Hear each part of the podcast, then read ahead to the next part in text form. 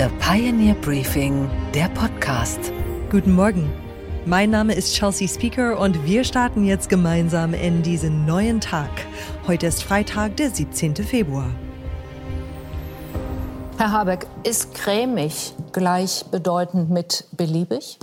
So verstehe ich Christian Lindner. Aber du könntest dich mal entscheiden, ob wir Steigbügelhalter der AfD und die Extreme pushen sind, was du ja auch sagst, oder ob wir cremig sind. Kann eigentlich nur eins von beiden richtig sein, dann nehme ich lieber das Cremige. Nicht ganz. Das andere finde ich wirklich unangenehm, wenn du uns mit der AfD, in einen Topf wirfst. Entschuldigung, aber das muss ich euch sagen. Ihr seid Klimanationalisten, weil ihr ausschließlich mit nationalen Maßnahmen Dann nehme in ich lieber Deutschland... cremig fürs lass, mich doch, lass mich doch eben meinen Punkt zu Ende machen. Aber Lass mich doch mal einen Punkt zu Ende machen. Ja, ich hab's. Nein, nein. Nein, Also, nein die, jetzt darf ich den Punkt mal machen, äh, weil ähm, Schon, danke, ich habe verstanden. Christian Lindner und Robert Habeck. Zwei Alpha-Tiere, zwei Männer, die ihre Parteien in den letzten Jahren geprägt haben und zwei Politiker, die immer wieder aneinander geraten. Nicht nur, wie gerade gehört, bei Anne Will im Jahre 2018, auch aktuell herrscht dicke Luft zwischen dem FDP-Finanzminister und dem grünen Wirtschaftsminister. Michael Bröker, Chefredakteur von The Pioneer, kennt exklusiv die Hintergründe. Guten Morgen, Mick. Guten Morgen, Chelsea. Der neueste Streit zwischen Habeck und Lindner wird per Brief ausgetragen. Dir liegen sie vor. Was steht da drin? Ja, Chelsea, das ist wirklich eine sehr skurrile Brieffeindschaft, die sich da entwickelt hat. Denn Robert Habeck hat vor zwei Tagen einen geharnischten Brief an seinen Kabinettskollegen Christian Lindner geschrieben, in dem er mehr oder weniger klar macht, dass die Finanzplanung seines Kollegen Lindner von ihm so nicht akzeptiert wird. Er schlägt im Gegensatz sogar vor, man müsse doch endlich mal die Einnahmen verbessern, zum Beispiel auch umweltschädliche Subventionen abbauen. Und dann kommt der doch ziemlich harte Satz von Robert Habeck in dem Brief an Christian Lindner, da noch keine Vorschläge auf dem Tisch liegen, Klammer auf, wie man die Einnahmen verbessern kann, Klammer zu, können wir die Eckwerte so auch nicht akzeptieren. Das schreibt Robert Habeck im Namen aller grünen Minister. Naja, und die Antwort von Christian Lindner, die kannst du dir ungefähr vorstellen. Der schreibt einen Tag später zurück. Ja, vielen Dank, lieber Kollege Habeck, dass Sie generell bereit sind, mit den Grünen auf der Grundlage des Grundgesetzes zu arbeiten. Er meint natürlich die Einhaltung der Schuldenbremse. Da ist viel Spott und Häme schon in dem Briefwechsel drin. Und dann schreibt er gönnerhaft, lieber Herr Kollege Habeck, Ihre Anregung möchte ich nicht aufgreifen. Er meint die Einnahmeverbesserung, sprich Steuererhöhung. Insofern ist dieser langwierige Streit zwischen diesen beiden aus meiner Sicht jetzt wirklich kulminiert in diesem Eklat um den Haushalt 2024. Und dass sich zwei führende Kabinettsmitglieder in einer Krise gegenseitig solche Briefe schreiben, das habe ich in meinen 20 Jahren Berichterstattung wirklich noch nicht erlebt, Chelsea. Oh je. Aber Christian Lindner kann eigentlich nicht klein beigeben. Wenn er schon wieder mehr Geld freigibt als geplant für die Grünen, dann verliert die FDP noch weiter an Boden in der Ampel, oder? Richtig, Chelsea. Die DNA dieser FDP ist das Festhalten an der Schuldenbremse. Das macht Lindner sofort in Satz 1 klar. Wir halten an der Schuldenbremse fest. Insofern, da kann er nicht dran rütteln. Er muss an diesem letzten großen Thema der FDP in dieser Regierung, muss er festhalten. Naja, aber die Grünen sagen wiederum, Lindner habe bereits seine Lieblingsprojekte in der Etatplanung drin. Zum Beispiel die Aktienrente oder die Umsatzsteuerermäßigung für die Gastronomie. Und die grünen Lieblingsprojekte, die sind alle außen vor gelassen. Es geht hier am Ende um die Profilierung der beiden kleinen Partner schon im Hinblick auf die nächsten Wahlen. Und das ist hier zu diesem Eklat gekommen. Habeck und Lindner hatten nicht zum ersten Mal Streit, die hatten auch bei der geplanten Gaspreisbremse Streit. Der Kanzler musste am Ende ein Machtwort sprechen. Braucht es auch diesmal wieder Olaf Scholz als Schlichter oder wie ist das jetzt zu lösen? Ja, Chelsea, da kommt in dieser Koalition eben zusammen, was eben nicht zusammenpasst. Robert Habeck würde am liebsten die Schuldenbremse komplett fallen lassen und richtig Gas geben und Milliarden ausgeben für die grüne Transformation der Wirtschaft. Christian Lindner will das genaue Gegenteil. Insofern muss Olaf Scholz erneut eingreifen. Das wird er tun. Und zwar vor dem nächsten Koalitionsausschuss gibt es einen Dreiergipfel. Also Robert Habeck, Christian Lindner, Olaf Scholz. Und dann werden wahrscheinlich auch die finanziellen Prioritäten festgezurrt. Wieder einmal muss Olaf Scholz eingreifen. Es ist am Ende eben doch keine Wunschkoalition. Das zeigt sich jetzt immer wieder. Ja, das wird dann interessant zu sehen, wie sich das weiterentwickelt. Vielen Dank, Mac. Danke, Chelsea. Bis später. Unsere weiteren Themen heute Morgen. Recruiting-Expertin Laura Bornmann erklärt heute Morgen, worauf Arbeitgeber achten müssen, um für die Gen Z attraktiv zu sein. Es ist schon mehr so, dass Führungskräfte heute Personalentwickler sind. Führungskräfte sollten ein Interesse an Menschen und ihrem Potenzial haben. Unsere Börsenreporterin Anne Schwed in New York weiß, für welchen Bereich Elon Musk Regulierungen fordert. Wir schauen heute nach England, denn da dauert die Briefzustellung noch länger als hierzulande und wir gratulieren der Basketball-Ikone Michael Jordan zum 60. Geburtstag.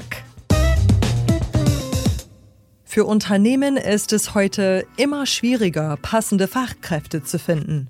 Das ist die eine Herausforderung. Doch wie schaffe ich es, die Gen Z, also junge Menschen, die zwischen 1997 und 2012 geboren sind, anzusprechen? Klar ist, dass die junge Generation der Arbeitnehmerinnen und Arbeitnehmer heute andere Ansprüche an ihre Arbeitgeber haben. Nicht alle Firmen schaffen es, den neuen Ansprüchen gerecht zu werden. Eine, die sich in diesem Gebiet bestens auskennt, ist Laura Bornmann. Sie hat bei der Rewe Group in Dortmund in leitender Funktion als Personalerin gearbeitet und war mit ihrem Team für 18.000 Mitarbeiter verantwortlich. Heute betreut sie als Managing Director von Startup Teens und Gen Z Talents sowohl junge Menschen, die ins Berufsleben starten wollen, als auch Unternehmen, die gerade auf der Suche nach neuen, jungen Mitarbeitern sind. Gabor Steingart hat mit ihr über die Erwartungen der Gen Z gesprochen und auch, was Unternehmen machen können, damit sie für diese Zielgruppe attraktiv bleiben oder werden. Einen schönen guten Morgen, Laura Bornmann. Guten Morgen, Gabor. Laura, alle wollen ein attraktiver Arbeitgeber sein. Wie geht das? Wie wird man attraktiv?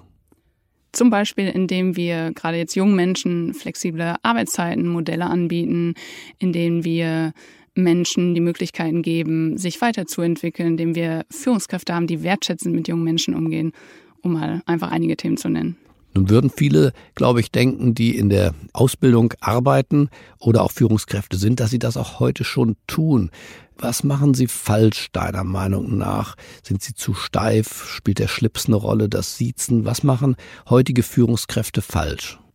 Ich würde gar nicht sagen, dass Führungskräfte grundsätzlich alles falsch machen. Es verändert sich einfach gerade sehr, sehr viel. Also auf der einen Seite die Ansprüche junger Menschen, sie möchten sinnvolle Jobs haben. Auf der anderen Seite werden die Aufgaben eben komplexer und schon allein deshalb können Führungskräfte nicht so weitermachen wie bisher. Was ist die Führungskraft für einen jungen Menschen? Ein Freund, ein Kollege oder wirklich der Vorgesetzte, also die Respektsperson? Respekt wird immer eine Rolle spielen, meiner Meinung nach.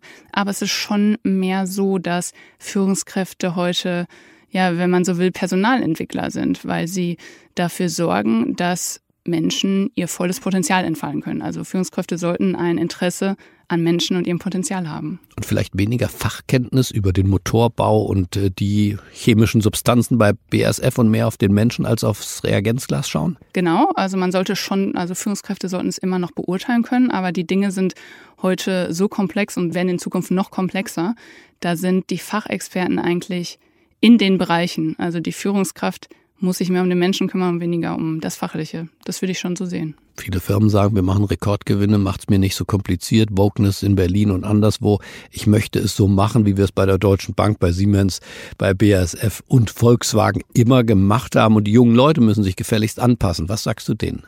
Naja, da sage ich, der Arbeitsmarkt hat sich verändert. Wir haben heute einen Arbeitnehmermarkt. Also das heißt, die Macht, wenn man so sagen möchte, liegt bei den Arbeitnehmern. Viele Unternehmen kämpfen ja heute schon auch mit unbesetzten Stellen. Das wird sich in Zukunft weiter zuspitzen. Und sie müssen natürlich, das ist auch eine wichtige Kompetenz von Unternehmern, die Weitsicht haben zu sagen, ich muss heute die richtigen Weichen für die Zukunft stellen. Denn sonst kommen die jungen Leute gar nicht und sagen, dann mach doch deinen Kram allein. Na genau. Aber wie muss sich die Kultur verändern? Zum Beispiel bei dem Thema Distanz und Nähe. Wie kumpelig geht's am Arbeitsplatz zu? Ich habe die Erfahrung gemacht, auch selbst als Führungskraft, dass man ein freundschaftliches Verhältnis haben kann zu den eigenen Mitarbeitern. Aber natürlich gibt es auch Grenzen. So, und am Ende geht's immer um Ziele, die erreicht werden müssen und um Leistungsfähigkeit. Und wenn das stimmt, dann ist es auch okay, dass man, dass man eine freundschaftliche Beziehung hat. Der Auszubildende hat welche Erwartungen an den Boss? Ist das überhaupt noch der Boss? Stromberg, hast du den Film gesehen Na klar, eigentlich? ja, ja, Stromberg äh, Das ist ja sozusagen die Karikatur des Ja. Vorgesetzten. Ja. Ist das noch die heutige Wirklichkeit? Zum Nein. Beispiel da, wo du gearbeitet hast, beim Einzelhandel bei Rewe? Nein, definitiv nicht. man muss schon das Gefühl haben, und das kann ich auch selbst bestätigen, dass meine Führungskraft ein Interesse an mir hat, als Mensch, aber auch mich stärkengerecht einsetzt, mein Potenzial sieht, mir Aufgaben gibt, wo ich dran wachsen kann, wo ich dran lerne. Also das sind schon eher so Themen, dieses Befehl und Gehorsam, was du ansprichst das wollen die Menschen nicht mehr, was auch nicht mehr Erfolgsversprechen. Also wie wollen wir da denn die Aufgaben, die eben herausfordernd sind und noch herausfordernder werden, wie wollen wir die und in dieser Komplexität, wie wollen wir die denn so noch lösen? Die Führungskraft weiß doch gar nicht mehr alles und wo, in welche Richtung wir müssen. Die meiste Führungskraft weiß nur eins, dass sie sich ziemlich toll findet, oft Narzissten sind. Ja, es sind oft Narzissten. Stromberg ist ja genau der Prototyp dafür. Alle müssen lachen, wenn der Chef einen Witz macht. Mhm. Ähm, äh, wie gehen wir damit um, dass natürlich Narzissten auch besonders scharf darauf sind, Führungspositionen zu übernehmen? Genau, das ist ein wichtiger Punkt, den du ansprichst. Und damit beschäftigen sich gerade sehr, sehr viele Unternehmen. Denn die Frage ist ja, müssen wir in Zukunft nach anderen Kriterien Führungskräfte befördern? War es früher noch die beste Fachkraft, die Führungskraft wurde?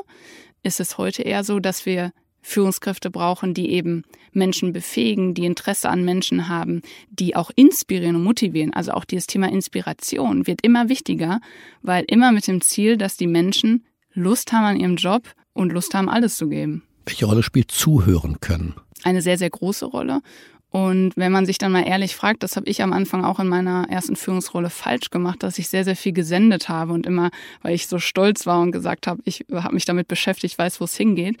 Und das ist so eine Sache, die ich definitiv falsch gemacht habe. Also wirklich aufmerksam zuhören und darauf eingehen, ist eine extrem wichtige Kompetenz. Fällt vielen ganz schwer, weil in der Tat, deswegen das Wort Erfahrungsschatz, Sie halten Ihre gemachten Erfahrungen für einen Schatz. Würdest du auch sagen, ist Erfahrung ein Schatz oder ist das Sondermüll? Erfahrung ist definitiv nicht mehr so wichtig, wie, wie es früher mal war, einfach weil Wissen immer vergänglicher wird. Und trotzdem will ich es nicht kleinreden. Also Erfahrung hat schon noch Berechtigung, ist schon noch gut. Die Frage ist nur, und da brauchen wir auch die Kompetenz, die Dinge zu hinterfragen. Ist das, was wir in der Vergangenheit gemacht haben, ist das in Zukunft noch richtig?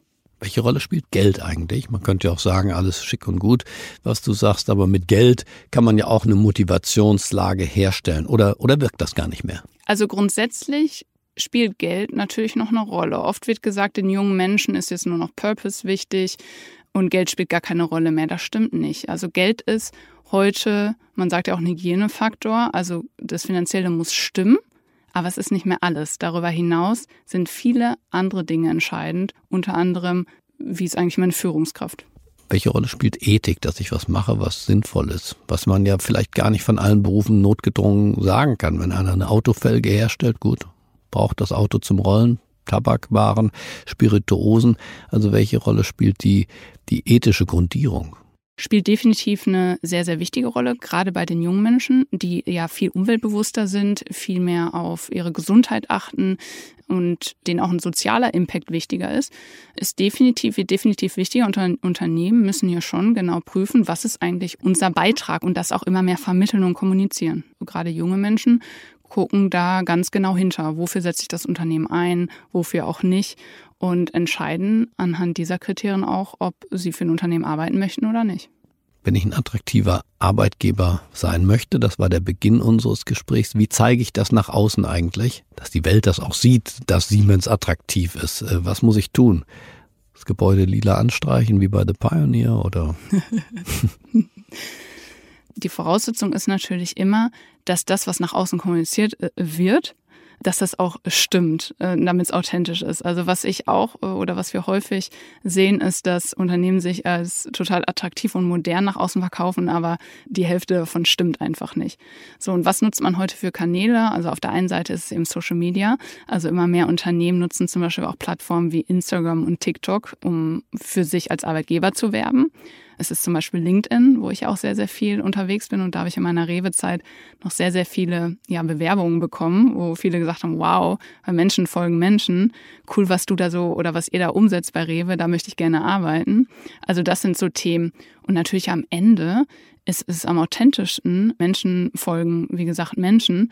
Ja, wenn Mitarbeiter von ihrem Unternehmen erzählen und sagen, dass sie einfach einen guten, guten Arbeitgeber haben und Werbung machen, dass man, dass man sich, dass man sich dort auch bewirbt. Die gemeinste Frage, Laura, kommt zum Schluss. Wenn alles richtig ist, was wir beide jetzt besprochen haben, wie kann es bitte schön sein, dass alle Umfragen ergeben, dass 60 Prozent der jungen Menschen gerne in den öffentlichen Dienst möchten? Ja, das ist eine gute Frage, Gabor. Ich glaube, das hängt mit der aktuellen Zeit zusammen durch Corona, dass viele Menschen sehr viel Wert auf Sicherheit legen. Und ich glaube auch, und deswegen gibt es uns ja auch Startup-Teams, dass an den Schulen das ganze Thema Unternehmertum keine Rolle spielt, sondern auch an den Schulen werden junge Menschen eher darauf vorbereitet, irgendwann in einen sicheren Job zu gehen. Und genau das muss sich ändern, dass junge Menschen mutig sind, dass sie, dass sie sich zutrauen, Unternehmen zu gründen und dass sie ja einfach ins Risiko gehen. Also mehr Mut und weniger Beamtenhaft sein. Ja. Laura, vielen Dank. Ich bedanke mich für das Gespräch. Danke auch. Und was ist heute an den Finanzmärkten los? Na, hier verwundert Elon Musk mal wieder mit einer seiner Aussagen. Was genau da los ist, das weiß meine Kollegin Anne Schwed in New York. Guten Morgen, Anne. Hi, Chelsea. Ausgerechnet Elon Musk hat sich für Regulierungen bei KI-Software ausgesprochen. Anne, erklär uns, warum fordert er das? Ja, Elon Musk hält es für besorgniserregend, wie weit entwickelt solche KI-Tools wie zum Beispiel eben ChatGPT schon sind. Er sprach auf einer Konferenz in Dubai von einem der größten Risiken für die Zukunft der Zivilisation. Er sprach zwar auch von sehr vielversprechenden Dingen, die mit KI möglich sind, aber eben auch von der Gefahr, die davon ausgeht. Das Krasse an der ganzen Sache ist, dass, was viele ja nicht wissen, Elon Musk war einer der Mitgründer von OpenAI. Das ist also genau die Firma, die ChatGPT rausgebracht hat. Seit 2018 ist er da aber komplett raus und hält auch offenbar, wie er selbst sagt, keine Anteile mehr an der Firma. Künstliche Intelligenz sei laut Musk zwar schon lange in der Entwicklung, aber jetzt sei sie zum ersten Mal einfach für jeden zu benutzen. Und bei den meisten Dingen wie eben Medizin, Autos oder Flugzeugen gäbe es staatliche Regulierungen, die dafür Sicherheit sorgen. Bei KI aber noch nicht. Und dabei gehe von KI eine viel größere Gefahr aus als von Autos, Flugzeugen oder Medizin. Und auch wenn Regulierungen die Entwicklung erstmal wieder verlangsamen würde, hält Musk das für sinnvoll. Lass uns vor dem Wochenende noch auf frische Zahlen schauen. Applied Materials aus der Halbleiterindustrie haben gestern Quartalszahlen veröffentlicht. Wie sind die ausgefallen? Ja, echt gut soweit. Chelsea Applied Materials konnte sowohl beim Umsatz als auch beim Gewinn die Analystenerwartungen übertreffen. Das Geschäft läuft also offenbar gut. Allerdings ist das Unternehmen mit Blick auf das laufende Quartal etwas zurückhaltend und hat auch seinen Ausblick etwas nach unten angepasst. Der liegt aber immer noch über den Analystenerwartungen. Von Applied Materials heißt es, dass die Lieferkettenprobleme teilweise immer noch anhalten würden oder sich sogar unter Umständen wieder verstärken könnten. Wir haben ja diese Woche auch schon drüber gesprochen, dass die fallende Nachfrage der Konsumenten dazu führt, dass viele Unternehmen auf ihrer Ware sitzen bleiben und es bei den Lieferketten so eine Art Rückstau gibt. Die Anleger hier an der Wall Street waren aber trotzdem zufrieden mit den Zahlen. Bei der Applied Materials Aktie gab es, als die Zahlen rauskamen, nachbörslichen Aktienplus von 2%. Und was, Chelsea, geht eigentlich gar nicht? Dass manche Briefzusteller noch langsamer arbeiten als die Deutsche Post. So geschehen in London. Da hat die Royal Mail nun einen Brief nach über 100 Jahren endlich zugestellt. Nun war der Brief aber so lang unterwegs, dass sowohl Absender als auch Empfänger in der Zwischenzeit gestorben sind. Dafür hat der heutige Bewohner der Adresse die Post in Empfang genommen. Frankiert war der Brief mit King George V und wurde 1916 im westenglischen Bath abgestempelt und verschickt. Die Korrespondenz im Brief ist kaum noch lesbar, nur wenige Stellen können noch entziffert werden und daraus lässt sich schließen, dass Christabel Mennell, Tochter eines Teeunternehmers aus dem Urlaub heraus an ihre Freundin Kathy, Ehefrau eines Londoner Briefmarkenhändlers, geschrieben hatte. Christabel ging es im Urlaub wohl nicht gut, sie lag schwer erkältet im Bett. Zudem würde sie sich schämen für etwas, was sie sagte. Die Familien der Absender und Empfänger haben sich noch nicht gemeldet und wo der Brief in all den Jahren war, das konnte die Royal Mail auch nicht beantworten. Und was, Chelsea, hat dich heute überrascht? Jordan dunks off the jump ball. Dass Michael Jordan bis heute als bester Basketballspieler aller Zeiten gilt und das, obwohl er schon lange nicht mehr auf dem Platz steht. Auf der Webseite der amerikanischen Basketballliga NBA steht, er sei the greatest basketball player of all time. Und ja, in den 80er und 90er Jahren wurde der Mann zur Legende. Seine Perfektion, sein Ehrgeiz, seine Würfe und sein Charisma begeisterten Fans und Sportreporter. Michael Jordan wurde fünfmal als wertvollster Spieler der NBA ausgezeichnet. Er gewann sechs NBA-Meisterschaften mit den Chicago Bulls und er heute mit dem US National Team zwei Goldmedaillen bei den Olympischen Spielen. Weil er immer so hoch sprang, nannten ihn alle Air Jordan. Der Sportartikelhersteller Nike stieg mit der gleichnamigen Schuhreihe zum Weltkonzern auf. Mitte der 90er tauchte er auf der Kinoleinwand auf. Im Film Space Jam trifft er auf Bugs Bunny. Der Film, in dem der echte Michael Jordan mit animierten Cartoonfiguren zu sehen ist, wurde ein Riesenerfolg. Bugs Bunny? Uh, you were expecting maybe the Easter Bunny? You're a cartoon, you're not real. Not really. 2003 beendete er seine Basketballkarriere und wurde Unternehmer. Dem Milliardär gehört heute unter anderem das NBA-Team Charlotte Hornets. Vor sechs Jahren staunten seine Fans nicht schlecht, als der ewig coole und beherrschte Michael Jordan plötzlich Tränen in den Augen hatte. Es war der Moment, als Barack Obama ihm die Freiheitsmedaille verlieh. Das ist eine der höchsten zivilen Ehrungen in den USA. Bei der Laudatio des Präsidenten strahlte der 1,98 Meter große Michael Jordan wie ein kleiner Junge. Michael Jordan is the Michael Jordan of greatness. He is the definition of somebody so good at what they do that everybody recognizes. That's pretty rare.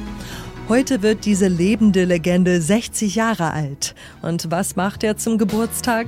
Er spendet stolze 10 Millionen Dollar an die Make-A-Wish Stiftung, die erfüllt Kindern, die schwer krank sind, ihre größten Wünsche. Michael Jordan ist und bleibt eben eine Klasse für sich.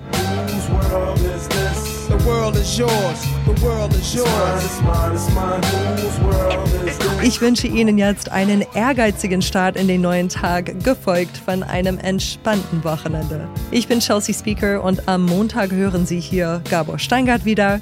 Same time, same place. The world is yours. The world is yours. It's mine, it's mine, it's mine. I sip the Dom P, watching Gandhi till I'm charged and writing in my book of rhymes. All the words past the margin. The whole of mic I'm throbbing. Mechanical movement, understandable smooth shit that murderers move with. The thief's theme. The thief's Play me at night, they won't act right. The fiend of hip hop has got me stuck like a crack pipe. The mind activation, react like I'm facing time like Pappy Mason. With pins I'm embracing. Wipe the sweat off my dome, spit the phlegm on the streets. Suede Tim's on my feet, makes my cipher complete. Weather cruising in a six cab, I'm on Montero deep, I can't call it. The beats make me falling asleep, I keep falling, but never falling six feet deep. I'm out for presidents to represent me. Say what? I'm out for presidents to represent me. Say what? I'm out for dead presidents to represent me. Whose world is this? The world is yours. The world is yours. It's mine, it's mine, it's mine. Whose world is this?